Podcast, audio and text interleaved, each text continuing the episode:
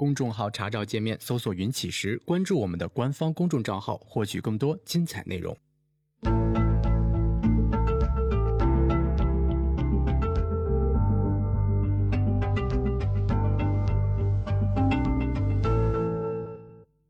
行到水穷处，坐看云起时。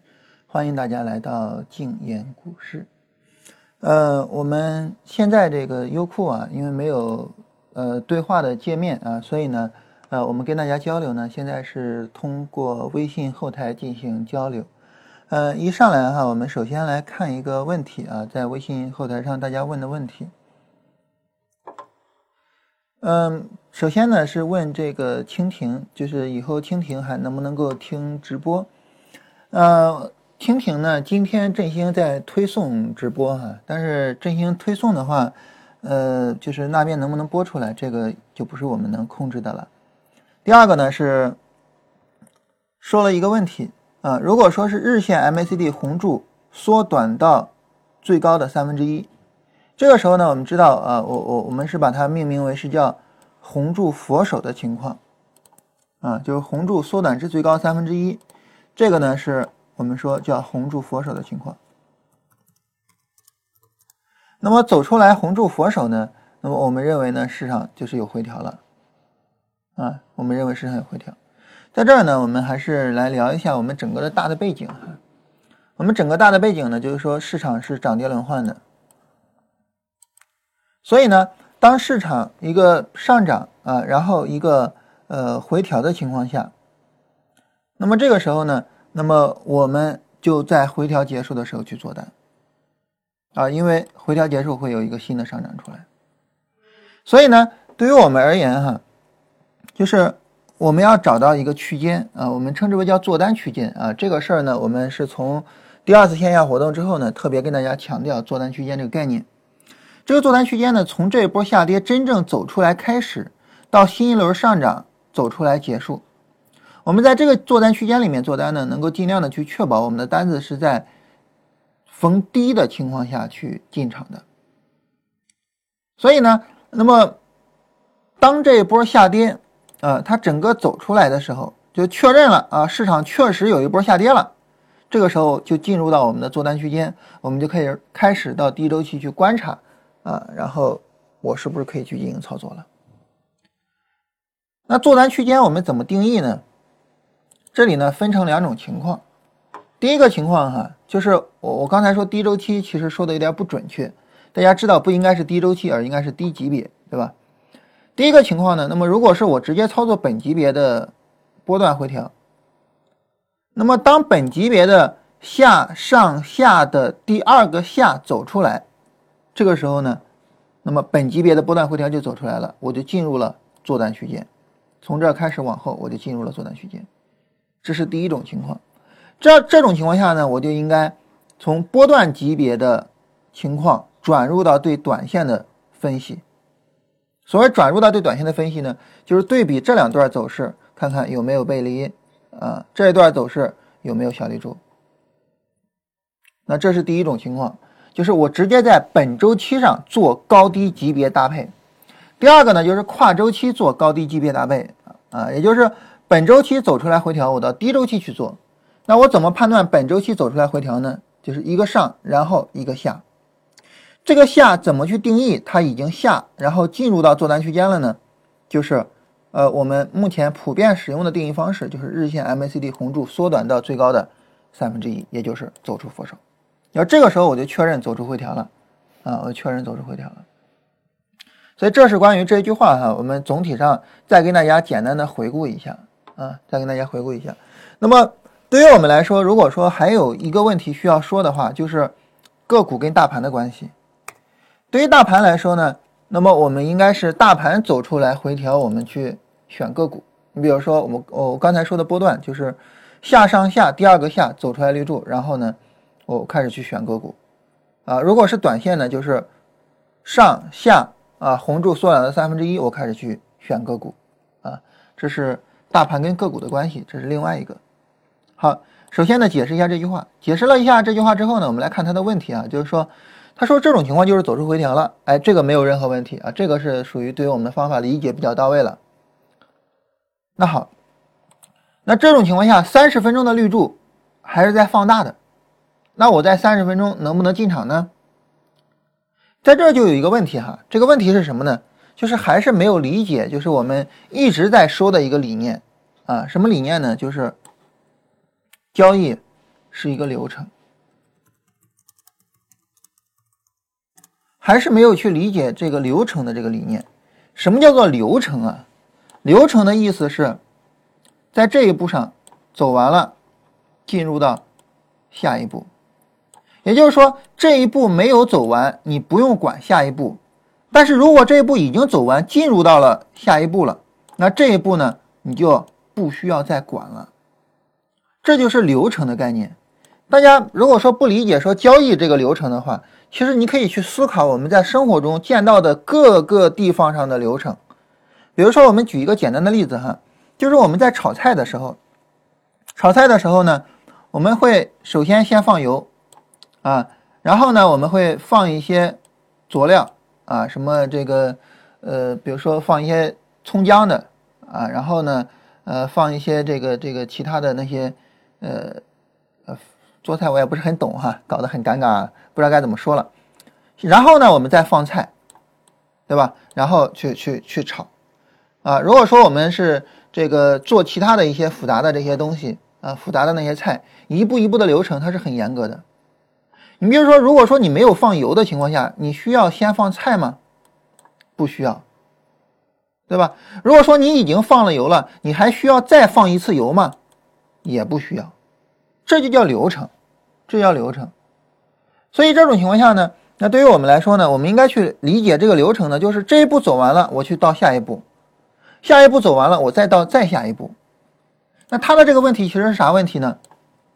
他的这个问题，如果说我们把它理解成做菜哈，如果我们不把它理解成交易，我们把它理解成做菜，这个问题的本质就是问：我现在已经放了油了，这个菜是不是能出锅了呢？那当然不能出锅了，对吧？你还得再去放那些佐料，你还得再去放菜，然后你还得再去翻炒，然后等它熟。所以。你当你放了油之后，这个菜能出锅吗？这个菜当然不能出锅。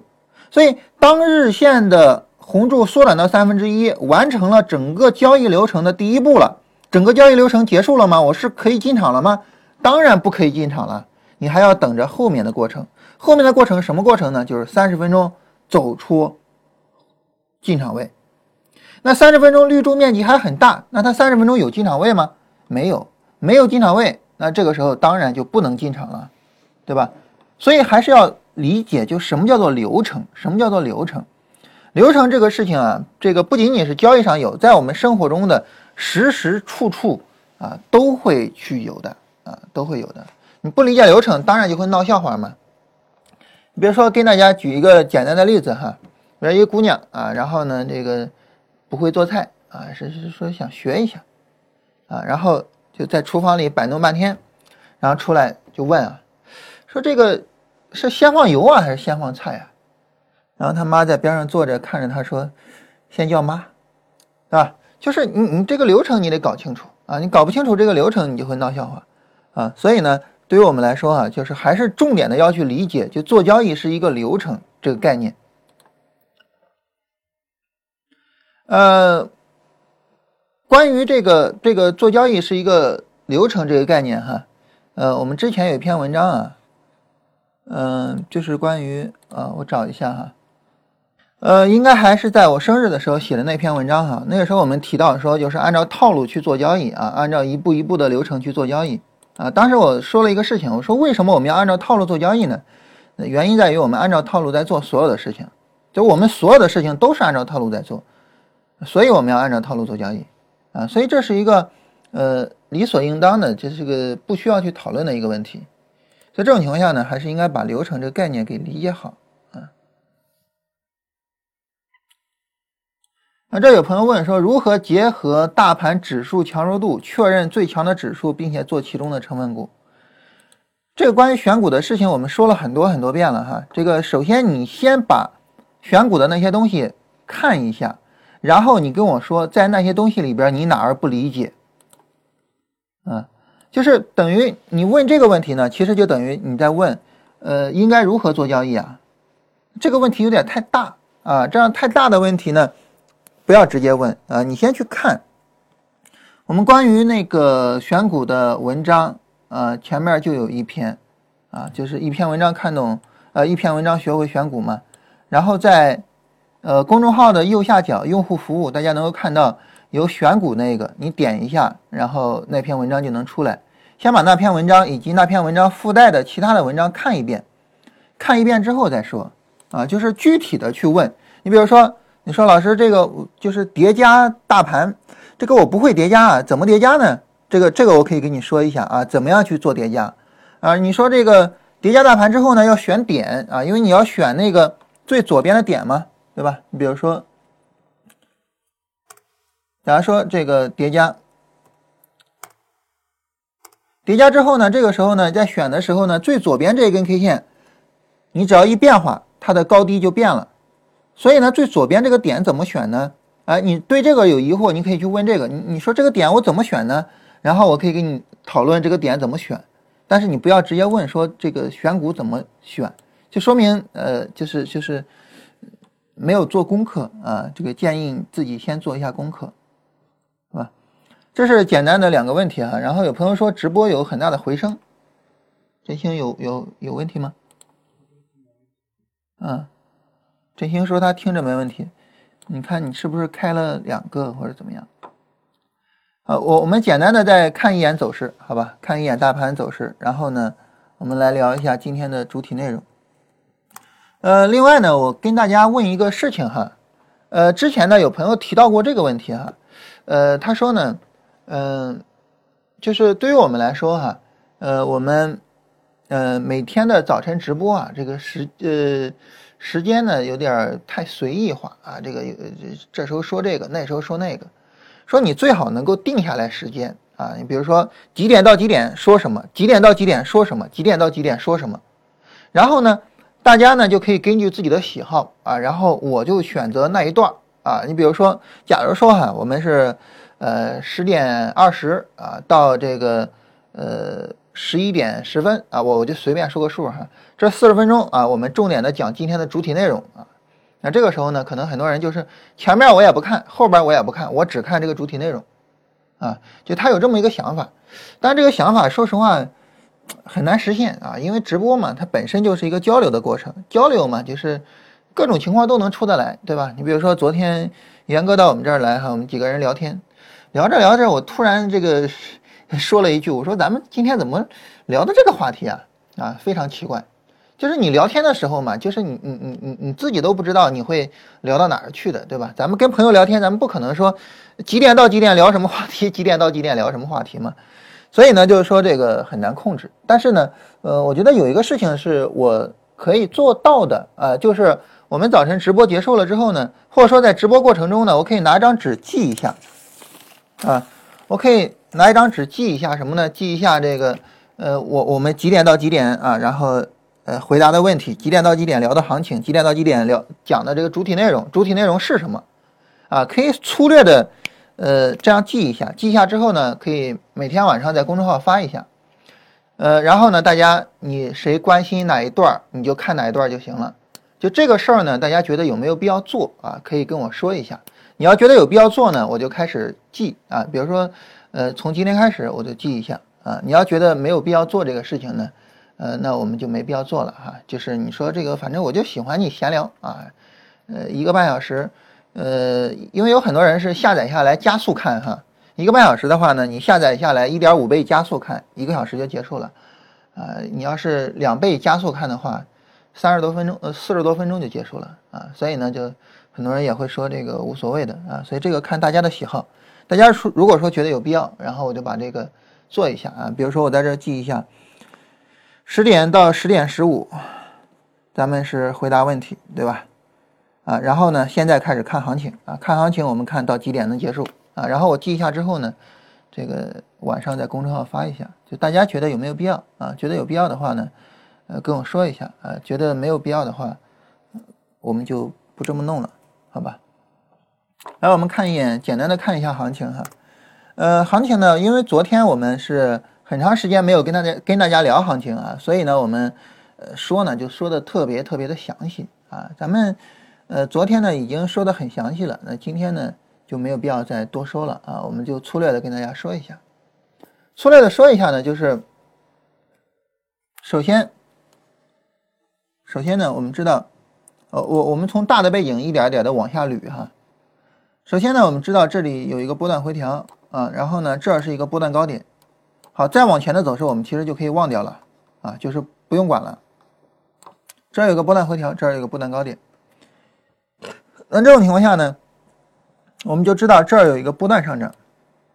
但这个波段上涨呢，目前只是运行了第一段啊，后边可能回落还会再有一段啊。所以这种情况下，如果说你要持有一个波段的话，其实你就不用太担心啊，顶多在这儿做一些高抛低吸。啊，然后具体怎么做高抛低吸，我们一会儿再细说哈。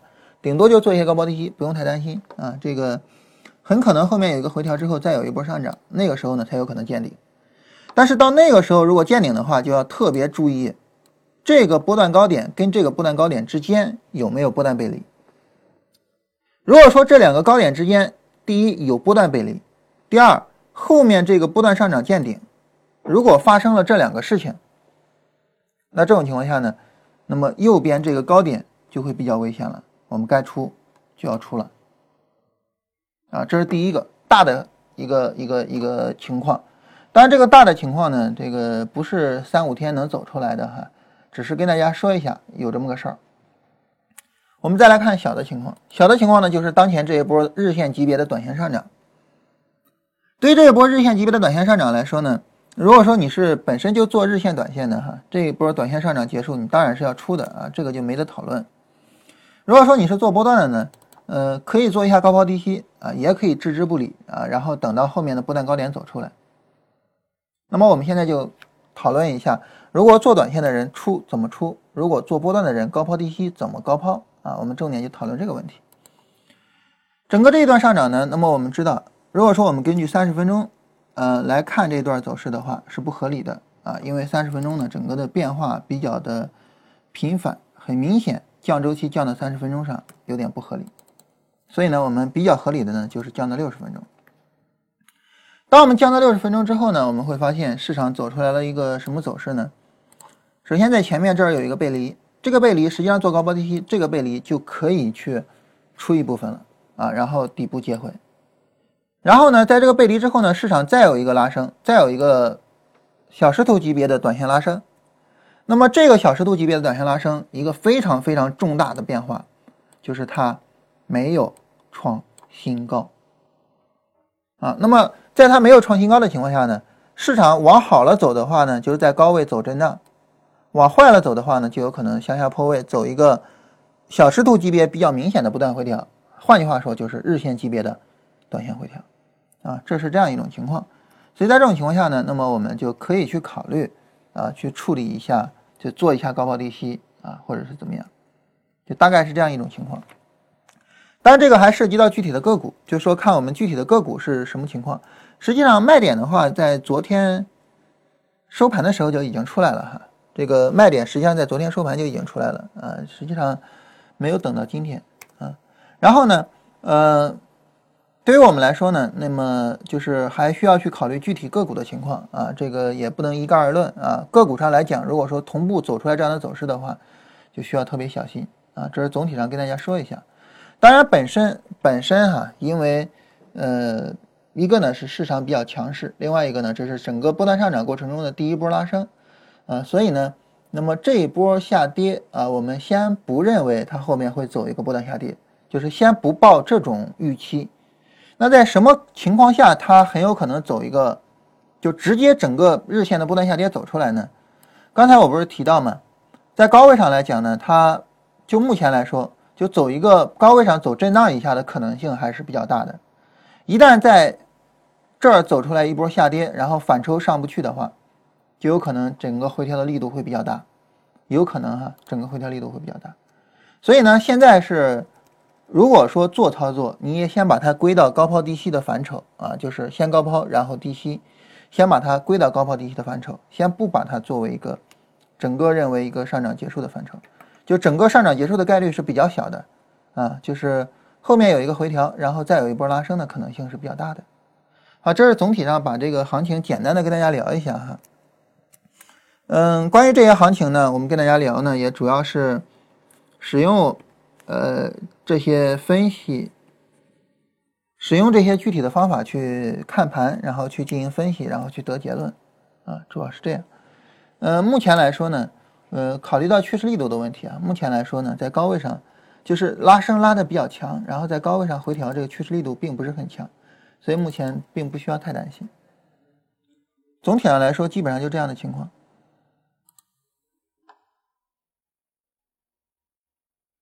啊，这儿有朋友，这个，呃，大家有两位这个关于这个事情给我们回复啊，两位的回复都是没有必要去做标记，啊，这个，那我们就不做这个标记了哈。我们今天的主体内容哈，就是今天我们主要跟大家聊的呢，就是一篇文章，看懂市场走势这篇文章。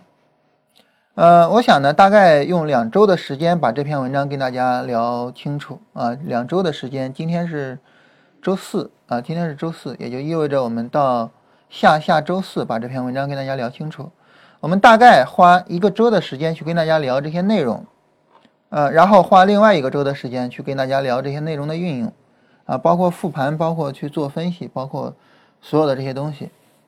希望呢，大家总体上。对这个基础体系有一个了解啊，当我们总体上对这个基础体系有一个很好的了解了之后呢，嗯，就是我我我觉得等于我们对过去的内容做了一个很好的总结哈。嗯，我在跟振兴说，就说我我们我们花两周搞这篇文章的时候哈，振兴其实觉得还挺奇怪的。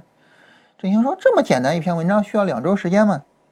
所以经过我们反复讨论哈，因为振兴呢，他每天必然是戴上耳机跟着听的哈，所以其实经过我们反复讨论之后呢，振兴现在已经对这套东西已经很熟了哈，也希望大家能够这个比较快的跟上啊，比较快的能够对整个这些内容啊，就是非常的熟练。好，呃，我们开始来看这篇文章。今天呢，我们总体上把这篇文章走下来，也就是说，今天我们不去跟大家聊。文章里边的这些链接啊，然后呢，明天我们把这些链接打开，一步一步的，就是一篇一篇文章的跟大家聊一下这些链接。呃，我们这篇文章啊，它总体上呢是呃梳理了一下我们总体的这个市场框架啊，然后呢，呃，包括趋势分析啊、趋势力度分析、指标定量，还有其他的一些附带的内容。呃，我们希望呢是通过这篇文章以及通过这篇文章的内容哈，我们能够建立起来一个完整的呃市场的认知体系啊。那么我们建立一个完整的市场认知体系呢，它是我们做一切事情的起点。就是我们首先是呃认识市场。啊，也就是说你建立起来了这个体系，建立起来这个体系之后呢，我们可以有两个方向，哪两个方向呢？第一个方向呢是分析市场，啊，然后呢做自主交易。第二个方向呢就是，呃，找特定行情，啊，也就是说整个技术体系的一个段落，然后呢，呃，做系统交易，也就是说设计交易系统去做系统交易，啊，这样的话呢。我们可以有这两个方向，这两个方向呢都是引导到最后的交易上的，就是最后我们去做交易，我们拿着这些东西，我们拿着我们认识市场的这些东西去做交易。啊，当然，无论是你做自主交易也好，还是你做系统交易也好，那么你能够认识清楚市场，你能够对市场有一个就是呃你自己的整个认知体系都是起点，没有这个东西，没有这个起点，后面的这一切都没有。啊，没有这个起点，后面的一切都没有，啊，所以一定要呃注意这一点。当然，对于我们来说哈，呃，你说我不拿着做交易啊，我我我做分析师的，或者是怎么样，其实分析市场嘛。那么对于你做分析师的来说呢，那么对于我们来说，很明显哈，它也是能够起到作用的，啊，很明显也是能够起到作用的。所以总体上啊，这是我们呃认识市场的。这个重要性所在，啊，没有我们对市场的认识，其他的一切都没有，而有了我们对市场的认识呢，这些呢就都有了。当然，我们这儿的认识市场啊，这个跟呃所谓的道啊没有任何的关系啊。所谓的市场之道啊，跟市场之道没有任何关系啊。我我们不谈市场之道啊，我们这儿所谓的认识市场，就是市场是怎么运行的，怎么涨跌的。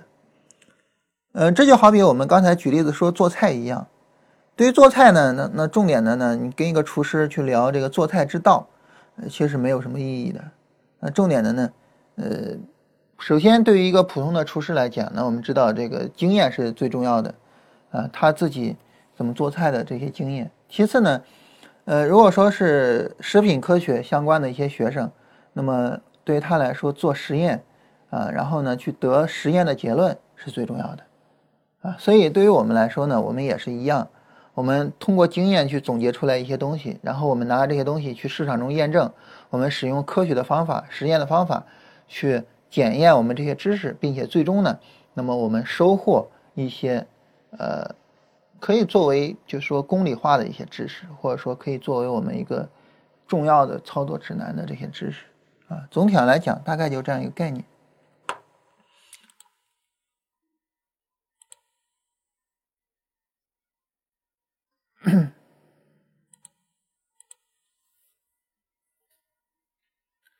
好，我们呃下边也说了哈，我说每一段技术内容之后呢，我都会给出来当时详细讨论相关内容的文章链接啊。如果说你觉得哪一段内容不熟悉，就点链接查看一下当时的文章。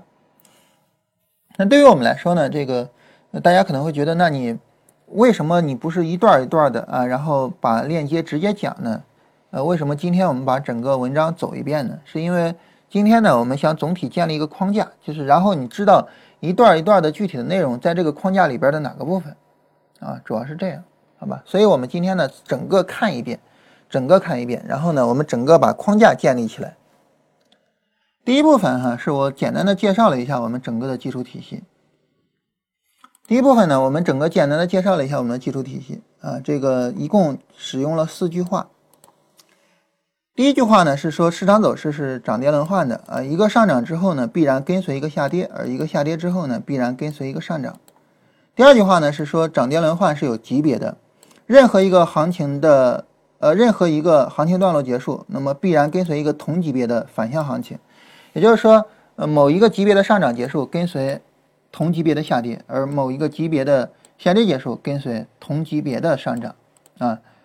然后呢，第三句话就是说，涨跌轮换呢，它有时候呈现为连散轮换的形式，所以呢，回调呢，有时候可以区分为空间式回调和时间式回调。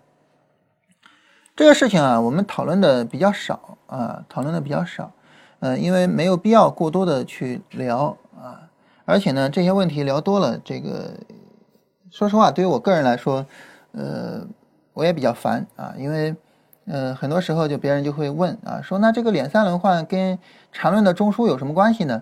啊，所以我从来没跟大家聊过哈，因为一聊就会有人这么去问，啊，但是把这句话加上呢，对于我们去理解市场是很有帮助的。呃，因为对于大盘来讲呢，它走回调啊，呃，走这种时间式的回调其实是很常见的，嗯，所以股市里面有句话嘛，叫以时间换空间啊，然后呢。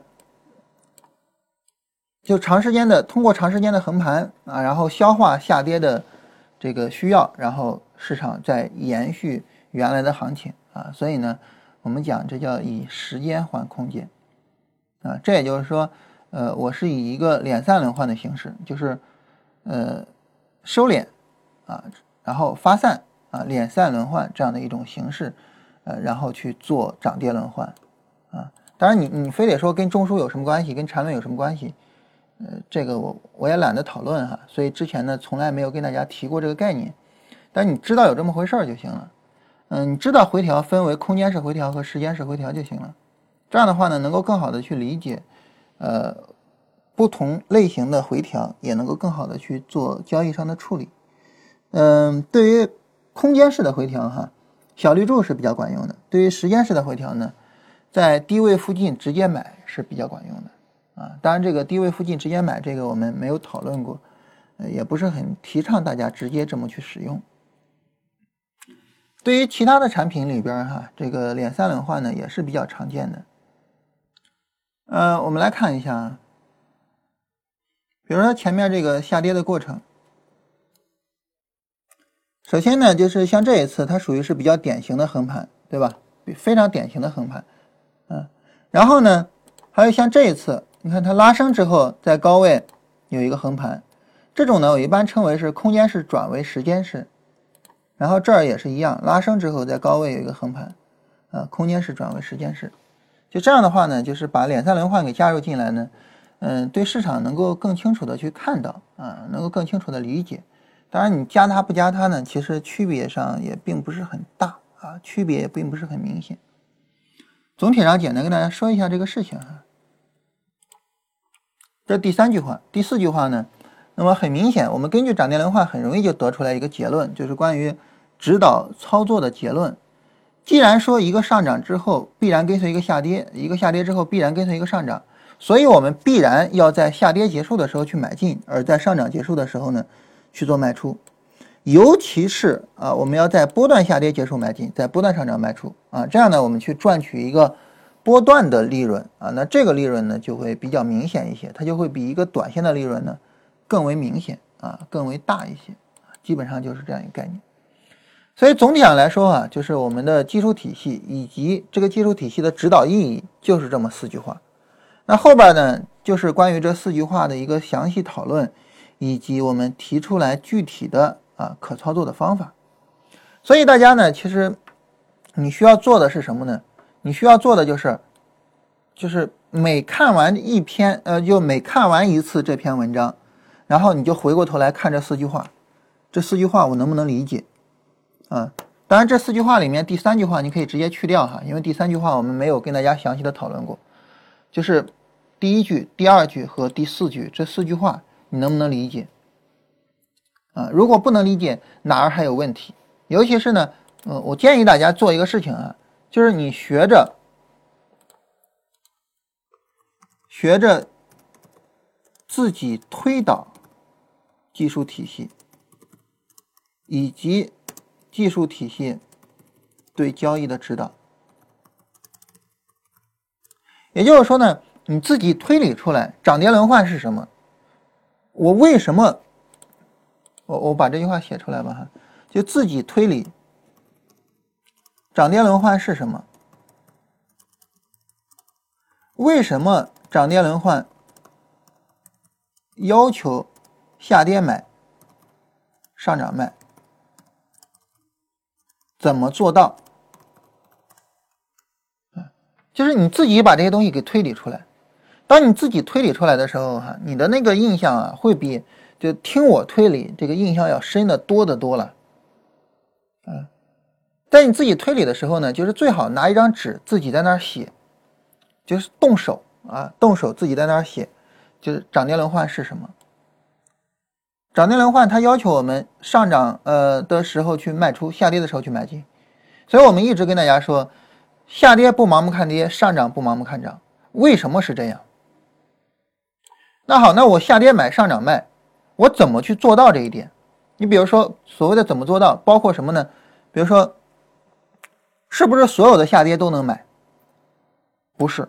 那什么样的下跌能买？下跌能买的话，我怎么去买？买进之后我怎么去做交易处理？上涨卖怎么卖？就这些问题，不断的去问自己，不断的去自己在纸上列，列着列着哈，你自己就发现，哎，整个技术体系你就通了。大家呢有很多朋友问这个问题哈，这个问题不是有一位朋友问啊，所以我们这个问题呢，我们需要好好的跟大家解答一下。嗯，他说这个其实你讲的很好。啊，然后我也能听懂，但是呢，感觉操作的时候啊，细节上还是有问题啊。有些时候呢，各个点串不起来，经常顾了这个忘了那个。那这个时候怎么办呢？其实，在这种情况下呢，那就不应该再问我了。就这个问题哈，如果说你觉得讲的很好，你认可我讲的这些理论和知识，同时呢，你也能够听得懂，这说明什么呢？这说明是。这个东西，第一你认可，第二你能学会。既然说这个东西你认可，你也能学会，那这个时候呢，你就去学。去学的时候呢，对于我们学任何事情来说都是这样。就一方面是听我讲，另外一方面呢是你自己去做。我们还是说厨师那个事情哈，你说那个厨师那个事情，你就是听师傅说，呃，怎么颠勺，怎么怎么怎么，这个东西它其实是不能说没有意义哈。这个老师教嘛，当然是首要的啊。但是呢，最主要的还是你自己去炒那个菜，最主要最主要的还是这个。所以对于我们来说呢，你比如说这个学美容美发啊，这个。呃，像前两天那个电影叫《七月与安生》嘛，啊，然后呢，呃，小姑娘学这个美容美发，然后拿着她朋友的脑袋在那儿做实验，对吧？就是你这个东西是必须的啊。如果说你这个东西不做，啊，你自己不去做这些呃该做的就是最基本的工作，那这个时候呢，其实呃，就是光听我说是没有用的。所以呢，给大家一个特别的建议哈。就是建议大家去做这个事情，呃，有朋友说啊，说这个你给会员布置那些作业，能不能也给我们布置一下？嗯，那关于这一点呢，我要说就是，至少这个作业啊，我是肯定要给会员布置的，就是你要自己去推导这些东西，啊，自己去推导，尤其是手写啊，手写跟打字这个区别很微妙，但是我相信，呃，大家都能够理解。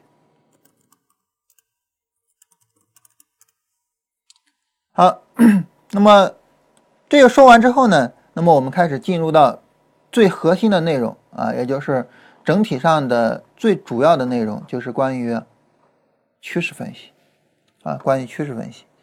嗯，也就是说，市场是涨跌轮换的，一个上涨必然跟随一个下跌，一个下跌必然跟随一个上涨，这是市市场的基本结构。这种市场的基本结构呢，就呈现为一种 N 字形的状态啊。所谓的 N 字形呢，就是。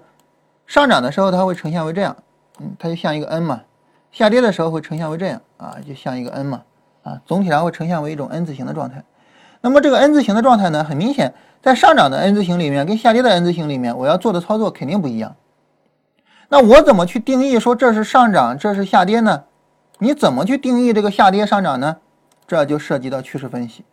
也就是说，趋势分析最重要的就是它把涨跌轮换区别为。上涨的涨跌轮换和下跌的涨跌轮换，并且在上涨市场里面主要去做多啊，然后在下跌市场里面呢主要去做空，或者是呢在股票上就是在上涨市场里面呢我们去买股票，而在下跌市场里面呢我们保持观望持币啊，这是我们说趋势分析的主要内容。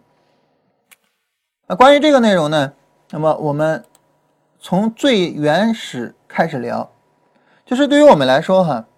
如果说我们通过裸 K 去分析市场啊，也就是说，呃，仅仅看价格走势啊，完全的不看任何指标，我们通过它去分析市场。其实我们只看价格走势，不看任何指标去分析市场是没有任何问题的哈。只看价格走势，你就知道该怎么去做操作。呃，技术指标只是一些附带的。那么如果说我们通过裸 K 去分析啊，这个时候呢，我们有两种思维，哪两种思维呢？第一个思维呢是通过 K 线排列去进行分析。第二个思维呢是通过呃行情段落的排列去进行分析，前者呢主要是叫 K 线形态理论。所谓 K 线形态理论呢，就是根据 K 线的排列去进行分析的，就是这个 K 线长什么样？你比如说下影线啊，下影线见底吗？K 线和 K 线相互之间是怎么排列的？这个相互之间怎么排列的？哈，大家都有一个误解，一个什么误解呢？就关于 K 线形态和 K 线排列，大家一般都有一个什么误解呢？是做反转。这个误解真的是非常大的一个误解，就是我我们盯反转盯的太多了。你比如说什么早晨之星啊、黄昏之星啊、什么呃三只乌鸦啊、什么红三兵啊、什么乱七八糟这些东西啊，所有这些东西呢，你发现都是上涨转下跌的时候有。下跌转上涨的时候有，都是这样的。但其实呢，所谓的 K 线排列哈，这个趋势延续的情况是最基本的，是最基本的。就好比呢，关于形态学和呃这个就是那些市场理论，我们也是一样，就是我们最关心的就是反转。比如说，很多人看专业投机原理，一本书看下来呢，就记得一二三法则跟二 B 法则，其他都不记得了，就是因为我们过多的关心反转。但其实呢，趋势延续是一个更重要的情况。那你说 K 线排列能怎么去看趋势延续呢？你看，这根 K 线跟这根 K 线，它俩相比，是不是上涨在延续啊？是不是上涨在延续啊？是不是上涨在延续啊？对吧？这是不是上涨不延续了呀？然后这是不是下跌在延续啊？下跌在延续，下跌在延续，下跌在延续，这是下跌不延续了。所以延续才是占据主流的啊，延续才是占据主流的。这个这个是一定要注意的哈，这个是我们经常会犯的一个毛病。那对于我们来说哈，我们说我们不是很认同啊，这个像 K 线形态这些理论啊，不是很认同这些理论。为什么呢？因为它过于追求简洁了。啊，一根 K 线的信号你就操作，这个时候呢，其实问题很大。怎么讲问题很大呢？嗯，比如说我们跟大家简单的看一下，这三根形态很明显完成了一个转折啊，一根阴线，一个十字星，一个阳线，这是一个非常典型的转折信号。然后呢，呃，这儿就。在高位上这儿哈有点不大好说啊，有点这个双顶的感觉啊，拉上来下来，拉上来下来，有点双顶的感觉啊。假如说我们到这根 K 线才出场，我我们把它想的比较理想，这种情况下你也会发现呢，整个行情发展的过程，整个行情发展的过程，那么你被底部和顶部吃掉的有点太多了，它俩吃掉了几乎一半的行情。这已经很理想了，在 K 线操作里面，这已经很理想了。但是呢，我们依然被底部和顶部的结构吃掉了一半。但是如果说你是做这种趋势分析，啊，你比如说，假如说我们在这儿进场，在这儿进场，我们我们每个人都能做到，对吧？然后呢，假如说我们是在这儿出场，这个在这儿出场，我们每个人也都能够做到。那这样的话，你是不可能被行情。被上和下的行情给吃掉一半的，就吃不掉一半那么多。我们从最底部到这儿，从最顶部到这儿，它可能吃掉了也就三分之一，就吃不掉那么多。所以呢，就是说，当你的视线越长的时候，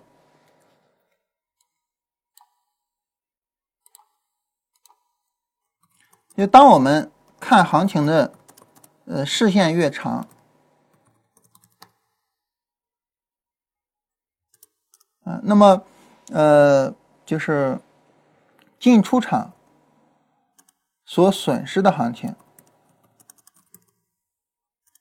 占比就越小。在这个时候呢，我们做利润盈利啊就比较容易。反过来呢，如果说你看的太窄，你进出场所损失的行情占比就会太大。你想挣钱就难了。注意，在这儿我所说的这个进出场所损失的行情，它跟交易费用没关系，跟滑点没关系，跟所有的都没关系。这个是最正常的，这个是最正常的啊，因为我们知道涨跌轮换，下跌结束我去买进，但是你下跌结束怎么结束呢？你总得等它涨一些，你才能确认结束吧？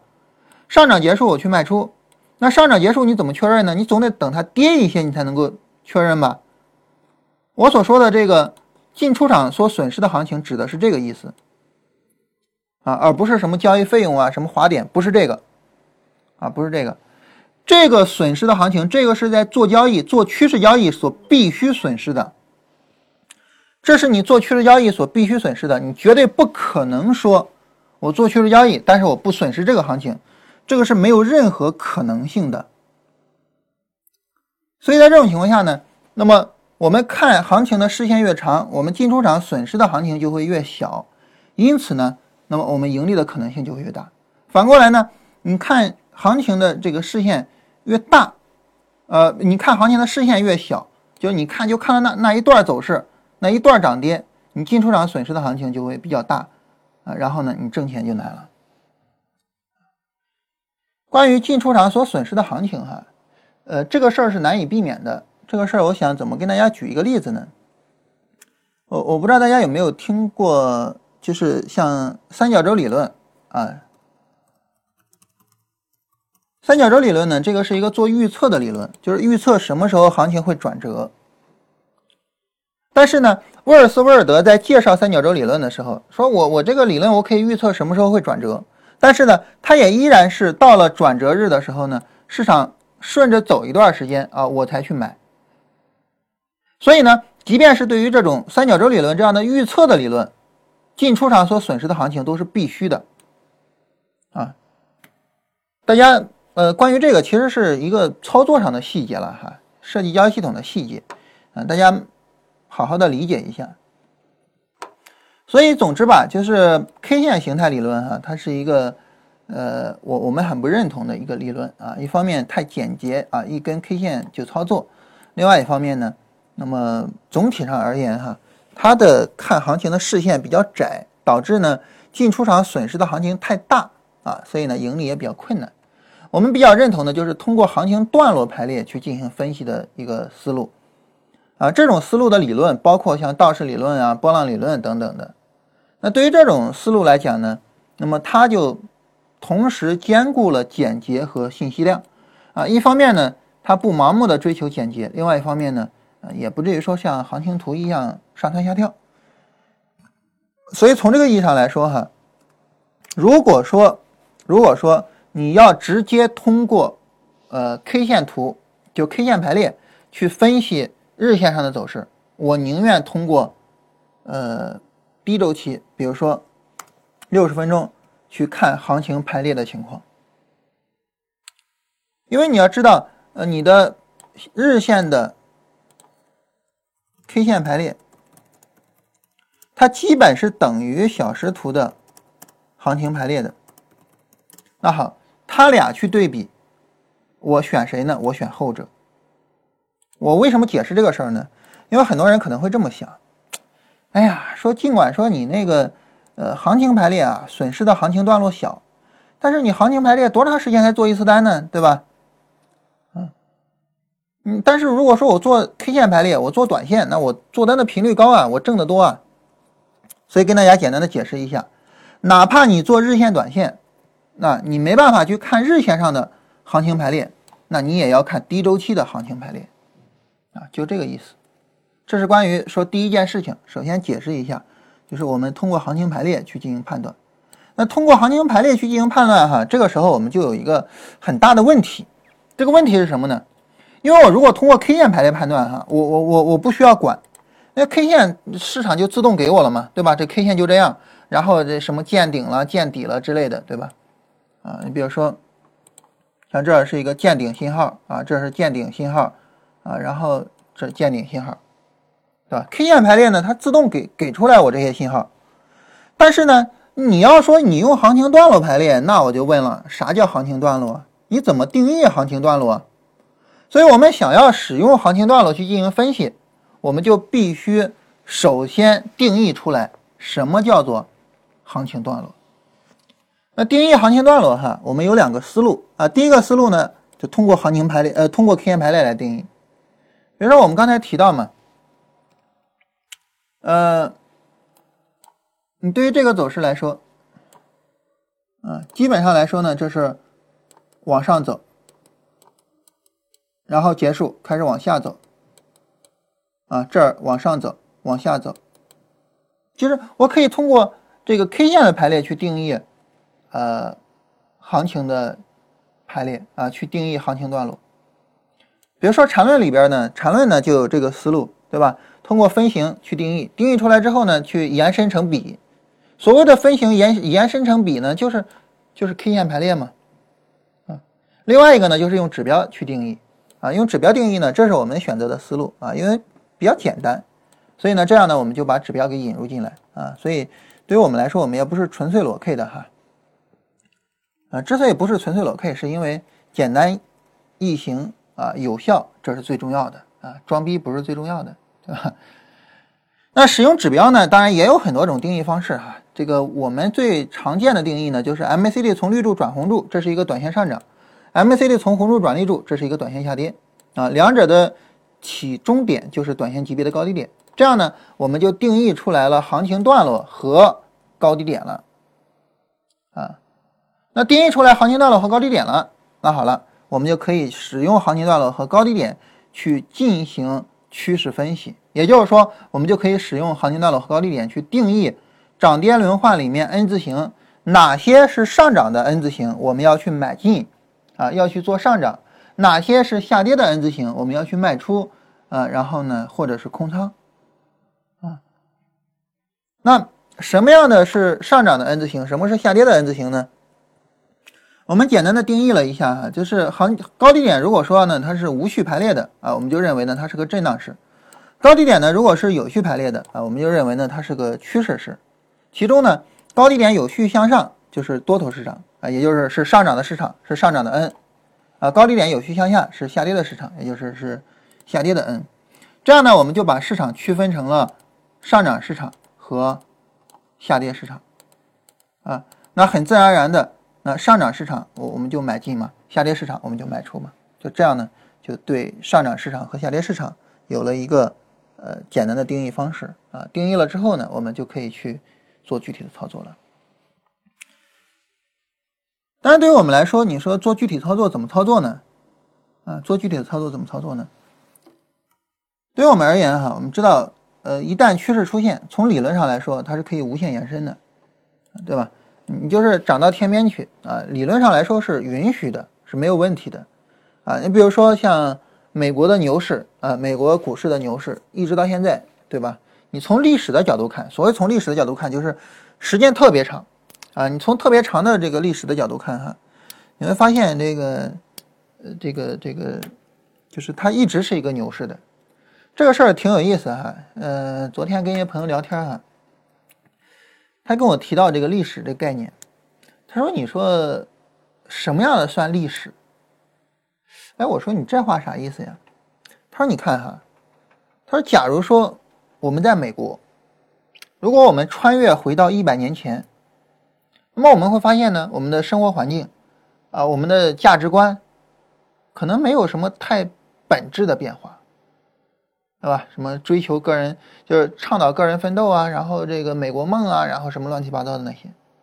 但是如果说我们穿越回去一百年前的中国，啊，或者一百年前的韩国，或者是一百年前的日本，那价值观呢，生活环境呢，可能各方面都不一样。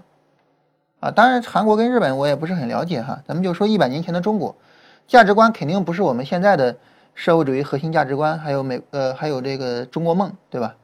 啊，我我们现在我们知道我们提倡呃那个二十四个字的社会主义核心价值观嘛，然后我们家小孩呃上二年级，现在每天背那个。但是，一百年前我们肯定不提倡这个啊！一百年前我们提倡的应该是怎么去救国啊？怎么去救亡图存？他说：“你究竟说这个像美国那个是历史呢，还是像我们这个变动这种是历史呢？啊，很难说得清楚。嗯，然后从这个意义上来讲哈，我觉得这是一个挺挺值得思考的问题。怎么样讲挺值得思考的问题呢？你比如说我们。国家我们知道是稳字当头啊，一切以维稳为主，就是社会稳定，然后社会才有发展。其实在很大程度上非常有道理，就在于说，如果说你的价值观是稳定的，你的一切都是恒定的，对于你来说，你过一天就是一天，你在一天一天的沿着这个道路在往前走。但是如果说呢，哎，你这个道路是不恒定的啊，一会儿搞这个，一会儿搞那个，可能最终呢就折腾的乱七八糟的。所以呢，他说，他说，呃，我们不从。就是说，普遍意义上的历史的概念上去理解，啊，我们就从我们自己，就说我们是不是可以理解说，一个人的价值观比较稳定了，啊，他做事情比较恒定了，这个才能讲这个人是有历史，啊，这个人也就有未来。其实我觉得这是一个蛮值得思考的问题哈。对于我们来说，比如说我们做交易，你的方法稳定了，你追求什么样的行情稳定了，这个时候对于你来说，你才算是一个有历史，同时呢。也有未来的人。顺便跟大家扯一下，嗯，这是关于这个这个趋势，它理论上是这样，但是实际上我们知道哈，不可能有任何的行情呢，呃，是永恒发展的啊，它有起点呢就有终点啊，因此呢，我们就有了相应的操作点。也就是说，我们前面说啊，我们根据行情排列去分析市场，而行情排列呢，而行情排列呢，那么我们定义出来之后，它可以排列为上涨和下跌的市场。那这个时候，我们自然而然就有，因为行情无论是下跌的市场还是上涨的市场，它都会结束嘛，自然而然我们就有了操作点。怎么叫有操作点呢？就是我们在空头市场，也就是下跌的市场结束的时候去买进，在多头市场，也就是上涨的结束的时候去卖出，这就可以了。从理论上来说，这是最完美的操作。所以对于我们来说，很自然而然的，我们就会去问啊，行情在什么时候会发生转折？在什么情况下我们会有买卖点和操作点呢？因为从理论上来讲，这种买卖点和操作点对于我来说是最好的买卖点和操作点。那什么情况下会有呢？一般而言，哈，空头市场结束的操作点呢，我们包括了底背离，啊，下跌的时候底背离。底部抬升，还有呢上涨趋势的延续。多头市场结束的这个条件啊，我们包含了顶背离、顶部降低和下跌破位啊。一般来说呢，就是这样的一种情况。这个时候大家可能会觉得比较奇怪啊，哎，说不对呀，怎么空头市场结束的条件不包括上涨向上突破呢？对吧？你看哈，我们简单的把图来画一下。简单的把图来画一下之后呢，就上涨的时候，它的结束，我们包含顶背离、顶部降低，啊，顶部降低以及呢向下破位。下跌的时候呢，我们的结束包括底背离、底部抬升和趋势延续。也就是说，一个明显的拉升之后，一个很小的回调，啊，趋势延续和底部抬升的区别是非常小的哈，它俩的区别是很小的。这个这个我们也反复跟大家聊过，啊，但是趋势延续很明显就指的是那种力度非常小的回调啊，这个呃底部抬升呢指的是力度比较大的回调。这时候我们很自然而然发现哈，有区别，区别在于呢，上涨的时候呢，我们是考虑破位的。下跌的时候呢，我们并不考虑向上的突破，为什么？为什么？为什么下跌的时候突破不进场呢？原因在于哈，对于我们来说，突破进场啊，成本很差，这个我们很容易理解，对吧？啊，向上突破进场，成本很差，也就是说，你必然是在高位去进场的。那对于我们做操作来讲呢，就是考虑到进场之前啊，考虑到进场之前我们不承担风险，也就是说，你你最多你就是不挣钱，但是你无论如何你是不会亏钱的。所以呢，那既然成本差，我为什么要做呢？我就不做嘛，对吧？这是进场之前它的一种独特情况所导致的。反过来呢，那么进场之后我们承担风险。也就是说，价格有涨跌，我们的盈亏就有变化。因此，在这个时候啊，因此在这个时候呢，那么我们总体上而言，总体而言呢，那么出场要尽快一些。所以呢，下跌破位我就要去做出场，这是进场和出场一个非常大的区别啊，非常非常大的区别。所以呢，这个空头市场结束的条件和多头市场结束的条件啊。啊，它是有区别的啊，它是有区别的。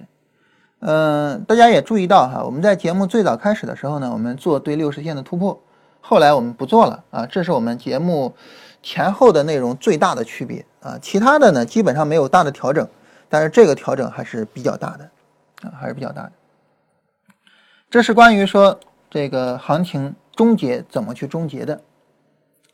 在这儿哈，我们讲了一个附带的内容啊，一个什么附带的内容呢？就是关于阻力支撑位的判断啊，这个阻力支撑位的判断是附带的啊。对这一块呢，其实你可以，呃，如果说你理解了就可以啊。如果说呃你理解了之后呢，你就可以把这个让过去，直接向下，直接向下去讨论另外一个问题，就是有些时候明明破位了，趋势为什么没有终结？有些时候有背离，为什么趋势还是延续？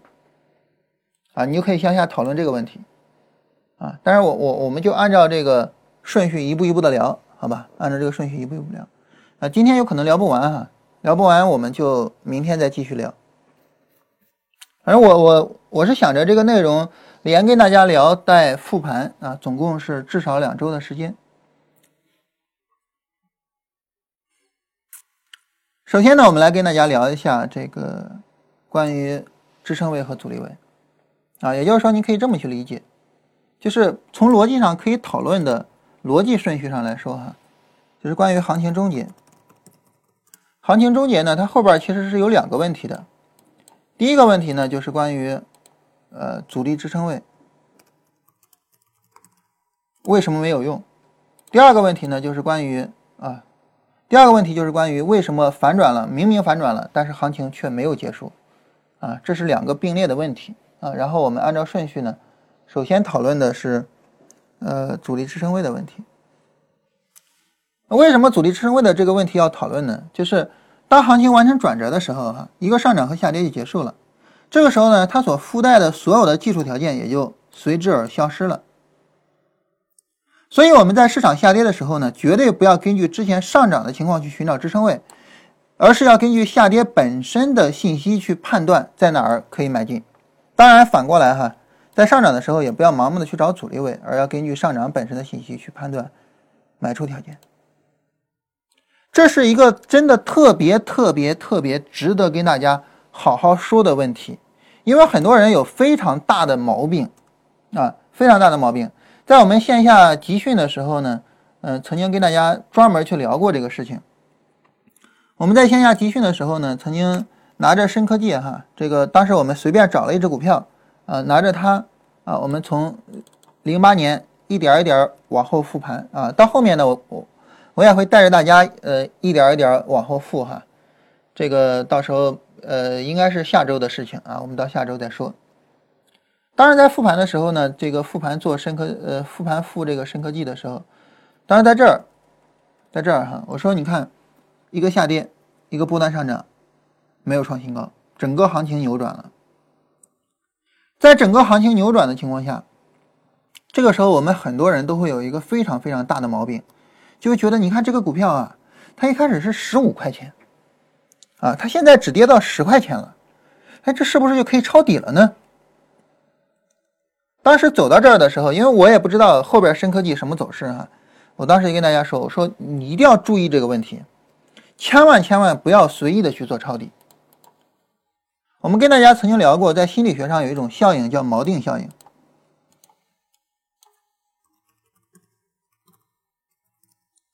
什么叫做锚定效应呢？锚定效应呢，就是说，呃，你通过一种什么方式，你把它把自己给锚定在这儿。啊，你比如说比较基本的锚定效应，呃，一块钱的止疼药一定比一毛钱一片的止疼药效果要好，因为你的感受是觉得会是这样。啊，再比如说呢，这个，呃，如果说一家公司请了一个呃著名的模特啊，然后走台啊，然后背着一个包啊，这个包价值四万块钱，啊他妈一个包怎么那么贵呢？四万，然后呢那家公司又出了一个包，这个包呢价值一万二，然后你会觉得哎呀一万二太便宜了。但其实可能那个包的成本只有五百块钱，为什么你会觉得一万二便宜呢？是因为你不是考虑它的成本是五百块钱，它卖一万二，而是考虑它有一个更贵的包卖四万，所以你就会觉得一万二比较便宜。那锚定效应在股票上最容易起的作用是什么呢？就是它之前是十五块钱，这十五块钱就是一个锚，这个锚就让我认识到，它后面如果说下跌，下跌到十块钱就会很便宜。因为十块钱比十五块钱便宜了三分之一，所以到十块钱我就可以去买，是一个天大的错误。但是这个错误是不断的有人在犯的错误。经常大家问我们的股票，我们一看就是下跌，一看就是暴跌，为什么呢？原因就在于你觉得便宜了，你觉得可以买了，但是我们看这只股票最后是跌到多少钱起来的呢？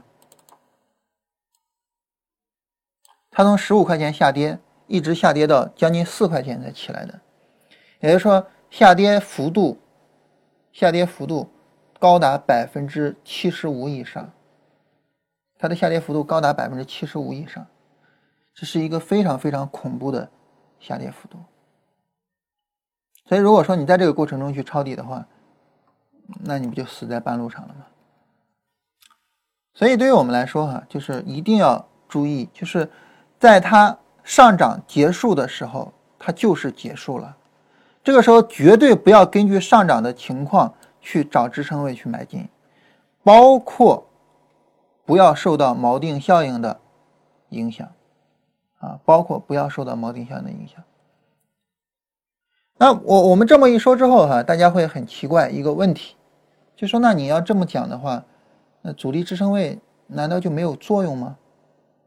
它有作用，但是要看怎么判断。怎么判断呢？我们认为就是说按照。本段行情本身的信息做定义，那好，那就有意义。如果按照已经走完的行情的信息做定义，就没有意义。那怎么按照走势自身的这个走势去做判断呢？首先，关于阻力支撑位上，关于阻力支撑位上来说呢，很明显，我们在上涨的时候要找支撑位去买进嘛，啊，那下跌的时候，那那那那你就不需要去找这个什么什么什么阻力位了，啊，因为下跌的时候。嗯，股票也没法做空嘛，对吧？所以我们就要在上涨的时候找阻力位买进。怎么找呢？我们跟曾经跟大家聊过关于趋势线、主均线和主布林带的概念。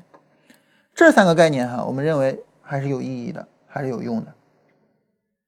啊，那么为什么它有意义、有用呢？在这儿呢，我们引入了一个节奏的概念。我们说，如果说市场运存在着一些比较稳定的特征的话，就说明这是一个有节奏的市场。那么这个稳定的特征呢，我们就可以假定它会持续，就好比趋势会持续一样。所以如果说市场出现了一个比较稳定的时间和空间上的对称，那么我们就认为趋势线是有效的。如果某一条均线和布林带反复的起作用，我们就可以认为这条均线和布林带很可能会持续起作用，尤其是布林带啊，因为我们知道布林带是有数学基础的。所以从这个意义上来说呢，那么我们提出来了。三个概念就是关于节奏对趋势线的筛选啊，主均线和主布林带这三个概念。对于这三个概念呢，那么它就是通过上涨本身来找到的上涨中的支撑位，因为上涨本身给我们提供了主布林带嘛，啊，所以这样的阻力支撑位呢，从逻辑上来说就是更为有效的啊，从逻辑上就是更为有效的。当然，顺便说啊，这个节奏的思路呢，也解决了一个问题，就是关于指标周期的选择问题，这是一个附带的问题啊，我们就不多讨论了。还有一个呢，就是目标位，目标位呢，我们主要是在上涨的时候去做卖出，也就是说，大家要注意，很多人认为是这样的，很多人认为是买进支撑位，卖出阻力位。其实不是，其实是买进支撑位，卖出目标位。为什么这么说呢？你想，我们是在上涨的时候卖出啊，上涨的时候它哪有阻力位啊？上涨是没有阻力位的，上涨只有目标位，上涨是没有阻力位的。所以，如果说你在上涨的时候你还在找阻力位卖出，就说明你还是在根据。前面下跌中的信息去找我要卖出的点，还是根据前面下跌的信息来操作这一次上涨，还是有问题的。所以，我们卖出的时候不考虑阻力位，我们考虑目标位。在卖出的时候啊，我们考虑目标位，是一个非常重大的区别。所以，大家注意，我们这儿这个在对阻力和支撑位使用的时候。啊，注意一下。那么关于确定目标位呢？嗯，首先一个从粗糙的角度上来说哈，我们主要采用行情寿命的思想啊，这个是维克多·斯波朗迪提出来的。他就说呢，我们统计一下啊，这个级别的行情一般情况下会走多远，也就是空间嘛，会运行多长时间，也就是时间。然后呢，我们可以根据这个来判断本次行情的寿命是不是临近结束。那在具体的方法上呢，可以使用 A B 等于 C D 的思路啊，也就是说，呃，如果说之前的上涨中有某一次哈呃，速度上跟本次差不多啊，就整个这一个上涨波段里边有某一次短线的情况跟本次差不多，那么我们可以就可以假设本次行情的幅度啊跟这个行情也差不多。这个时候呢，我们就能够把目标位定出来。定出来目标位之后呢，那么我们就可以去呃进行呃目标位的使用啊，然后去呃利用目标位做卖出了。在具体操作上呢，就说可以把目标位和顶底结构相结合，在目标位附近走出来的顶底结构啊，会更为有效一些，会更为有效一些。所以当时有很多人也在问啊，说你这个，呃，MACD 的这个小红柱、小绿柱啊，有些时候也不是那么管用，咋回事呢？你把它跟目标位结合，它的有效性呢会更强一些。这是关于说我们讨论，呃，有效的这个上涨，呃，就是。有效的阻力支撑位啊，怎么样去进行判断这样一个概念？尤其是在这里边哈，我们跟大家特别强调的，尤其是我们跟大家特别强调的，不要去抄底，不要去抄底，这个一定要注意啊，千万千万要注意。能够看到像呃一些非常经典的走势，像中国铝业啊，从六十一路下跌，跌到了五块多。啊，而且呢，中国铝业自从这个高点之后再也没有回去过。很多人嘲讽中国，呃，中国石油，啊，很多人嘲讽中国石油，但是呢，中国石油的走势呢，尽管也很烂，但是呢，比中国铝业还稍微的好那么一点点。然后中国远洋现在改名了，改成中远海控了哈。嗯，我们看到就这种熊市。就千万千万不要抄底，千万不要抄底，这个呃需要跟大家特别的强调。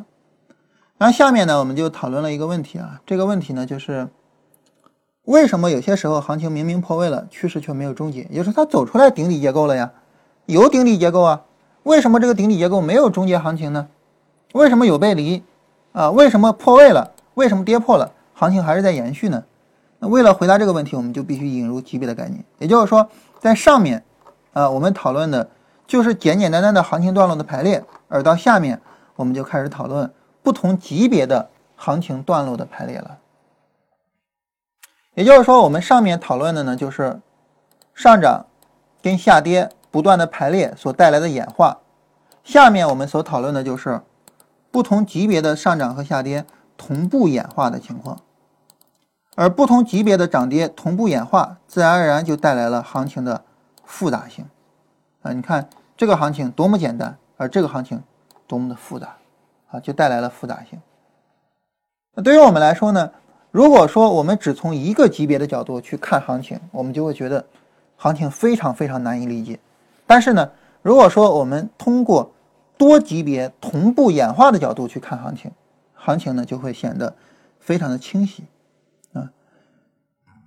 为了描述这种情况哈，我们把走势图啊分解为短线、波段和趋势这三个依次抬升的级别啊，并且呢，相应的定义出来了短线行情和短线高低点，波段行情和波段高低点，以及趋势行情和趋势高低点，并且也借此严格的定义了什么叫短线操作，什么叫波段操作，什么叫趋势操作。那这些定义呢，对于我们来说是属于就是。真的把大家耳熟能详的这些话，啊，把大家非常熟悉的耳熟能详的概念，呃，变成了一个可操作的，呃，感觉能够摸得着的东西，啊，感觉能够摸得着的东西，而不像，呃，之前似的哈，就是那种，呃，摸不着的东西。嗯，然后，当我们把它这些个定义做出来之后，啊，把它这些个定义做出来之后呢，那么我们。就可以去进行详细的讨论啊，这个讨论呢，我们明天聊吧哈。今天还有十五分钟啊，时间呢稍微有一点紧啊，我们明天聊。呃，我本来想着今天直接说完的，看来还是有点太低估了我这个扯淡的习惯啊。然后后面呢，我们把多级别同步演化聊一下，然后后面呢就是关于趋势力度啊，把趋势力度聊一下。好，这是我们明天内容啊。我们来看大家的问题哈。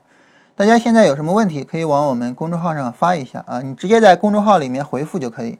当然，如果说大家呢这个不希望说呃我们在节目里边这个用到你的名字跟头像什么的啊，你就可以私下去问啊，就是节目结束了之后去问。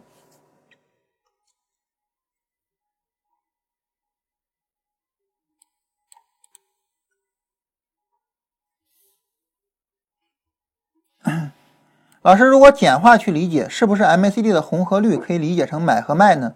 不是，而且这个不要简化啊，这个不要简化。你你这个简化的有点太夸张了。MACD 的红和绿就是买和卖，这个简化有点太夸张了哈，不能这么去简化。然后他说我是做强势指数、强势个股，用六十分钟金叉进场，用盈亏比出场啊，但是呢会放飞一些个股，呃会放飞一些牛股啊，这个也避免了。呃，但是呢，也也会避免涨百分之七又跌回来的情况。出场有问题吗？有没有更好的出场方法？嗯，首先哈，这个还是我们昨天说的问题，就是选择这个事情哈，它是非常个人化的。你说我到底选择什么样的方法去做？这个东西没有说呃，就是严格的定义啊，就是它就是好的，它就是坏的，这个没有，而是你大量测试之后得一个结论。所以做选择这个事情哈。就是没有好坏，亏百分之二点五出场，盈利百分之七，呃，亏百分之二点五，这个止损出场，盈利百分之七止盈出场，这样的话呢，你的盈亏比大概在百分之二点几。如果说我们在扣除交易费用，你的盈亏比能够在百，嗯，呃，说错了，什么叫百分之二点几？你的盈亏比就是二点几。如果说我们考虑到扣除一些交易费用之类的东西，你的盈亏比就是二以上，那这个盈亏比其实已经不算差了。啊，如果说你能够把尽可能的把成功率再给保障了，你比如说成功率你能在百分之六七十，这就已经是一个挣钱机器了，我觉得没有什么问题，啊，我觉得没有什么问题。但是呢，就重点的就是一方面你能不能把成功率提上来，能不能保证了成功率；另外一个方面呢，就是你能不能够把自己的心态放平稳。就是任何一个交易系统呢，它都是本质上来讲啊，它都是三千弱水取一瓢饮。任何一个交易系统都不可能把握住所有的市场机会。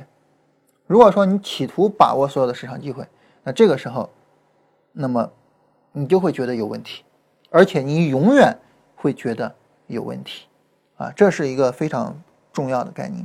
所以我个人是鼓励你做两件事情。第一件事情，首先还是呃复盘也好，呃你。如果非得做实盘，你在实盘中做数据总结也好，你一定要总结出来相应的结论，就是我的成功率究竟怎么样，我坚定按照这个方法做，究竟会出什么结果？尤其是要知道这个成功率在牛市中和熊市中的区别啊，因为你可以可想而知哈，熊市里边做强势股很可能追高，很可能是这样的，所以一定要去把这种区别开来。如果说你无论牛熊市，你都能够获得二以上的盈亏比以及百分之六七十的成功率，那这个时候你管它什么放飞了多少啊？你只要能挣钱不就行了吗？所以第二点建议就是，如果你已经通过复盘或者数据分析得了结论了，那么就坚定的按照你的这个结论去做，啊，这是两个建议哈。日线上涨趋势中的回调，如果不是小绿柱，但假突破前低，什么叫假突破前低啊？你能不能把假突破前低定义出来？能否在三十分钟按照小绿柱进场？关于这个哈，我有两个问题，哪两个问题呢？第一，什么是假突破？前低。第二，为什么不在确认假突破前低的时候进场？对吧？你想想哈，如果说你能够确认这儿就是假突破前低了，你直接做就完了。你你你你还到三十分钟去看嘛去？你没必要到三十分钟去了。呃，我我我我举一个例子哈。咱们找找看看哪儿有这样的例子，因为因为首先是一个波段回调不破前低啊，好了，首先是一个波段回调不破前低，当然这是小绿柱了哈，但是咱们假如说它不是不是小绿柱或者怎么着的吧，那好，这是一个假突破前低，对吧？就所谓的二 B 嘛，假突破前低不叫二 B 嘛？下跌破位，再度收回。我在这儿确认它再度收回是一个假突破了，你直接在这做不就行了吗？你你为什么还要再降低周期到三十分钟呢？啊，在这要注意哈，我们这个高低周期不是必须的。然后呢，不要在交易方法里堆积自己知道的所有方法。就是你的交易系统，你不要堆积你知道的所有的交易方法。就是我知道一个交易方法，我就把它给堆上；我知道一个交易方法，就把它给堆上。千万千万不要有这种坏习惯。高低周期为什么必须要做呀？我我不做高低周期不行吗？当然可以啊，对吧？我在本级别走出来波段回调的时候，我为什么非得到低周期去进场呢？没有必要的，没有必要的。所以只要你能够定义出来假突破前低这个概念，你直接在假突破前低的时候进场就行了。不用再去降周期了，我我我个人是这样想的哈。然后六零三八七八日线有没有机会？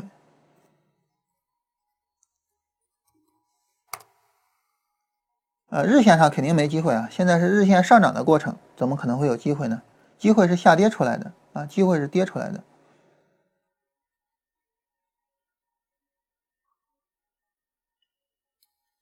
六零零二六二现在是不是不断回调？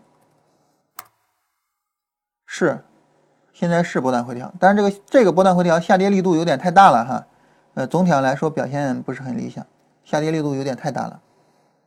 我记得昨天聊过这只股票啊，然后昨天好像我还说，呃，哪个啊是昨天是这个股票吗？忘了，下跌力度有点大了哈。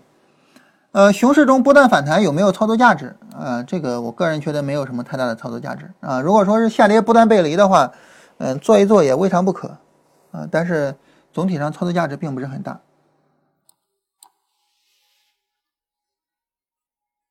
云铝股份，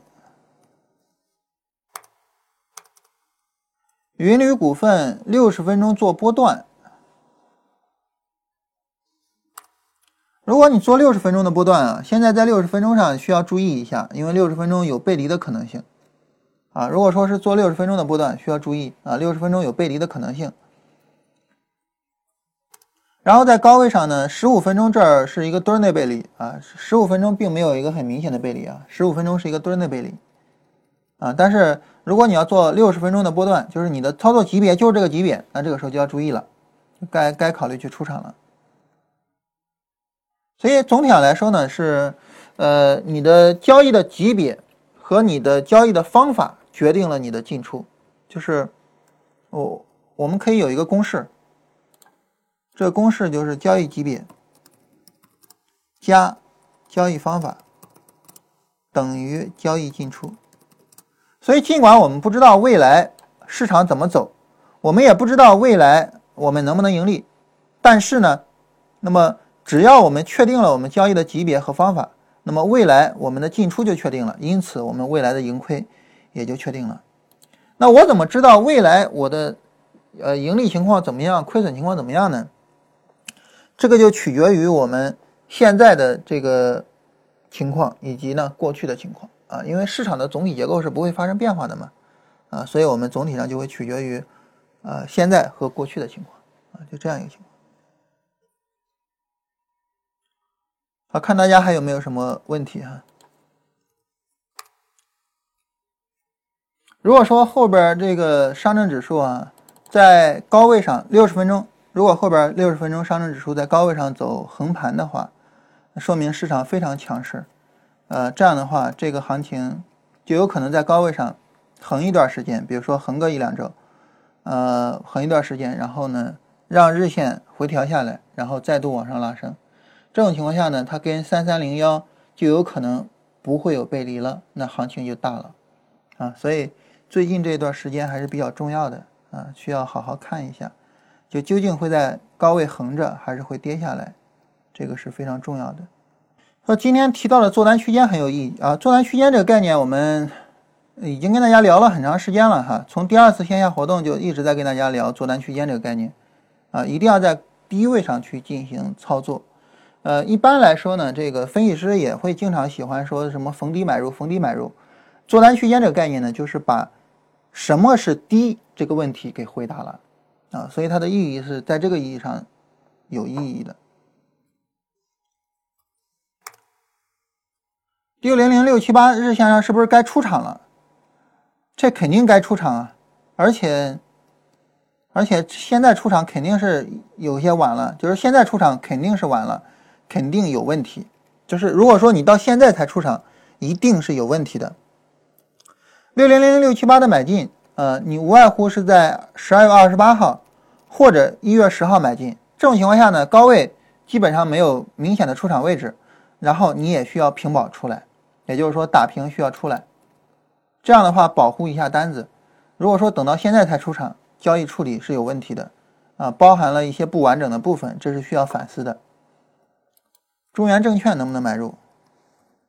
今天证券股表现比较好哈，这个但是呃，并不意味着说表现好要去追涨啊。中原证券很明显在日线上有背离的可能性，现在去买的话还是比较危险的。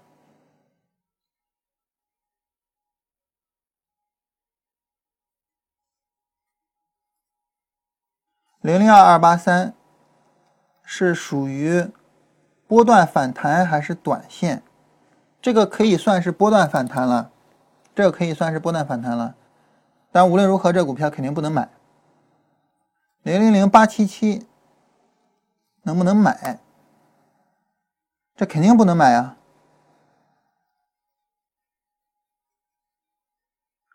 买的话呢，是在下跌的时候买，而不是在上涨的时候买。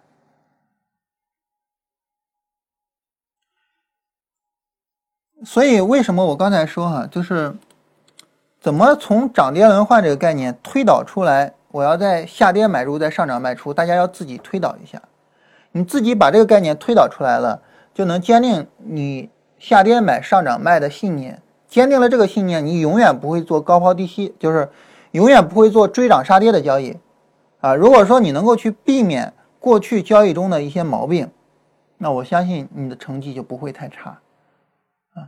所以总体上还是建议大家自己去做一下这些工作，啊，如果说一只股票涨到这儿的时候你才想到去买的话，那么你的交易方法、交易思路一定是有问题的，就一定是有问题的。好，我们今天就到这个地方哈，然后明天上午十点我们继续跟大家聊这篇文章。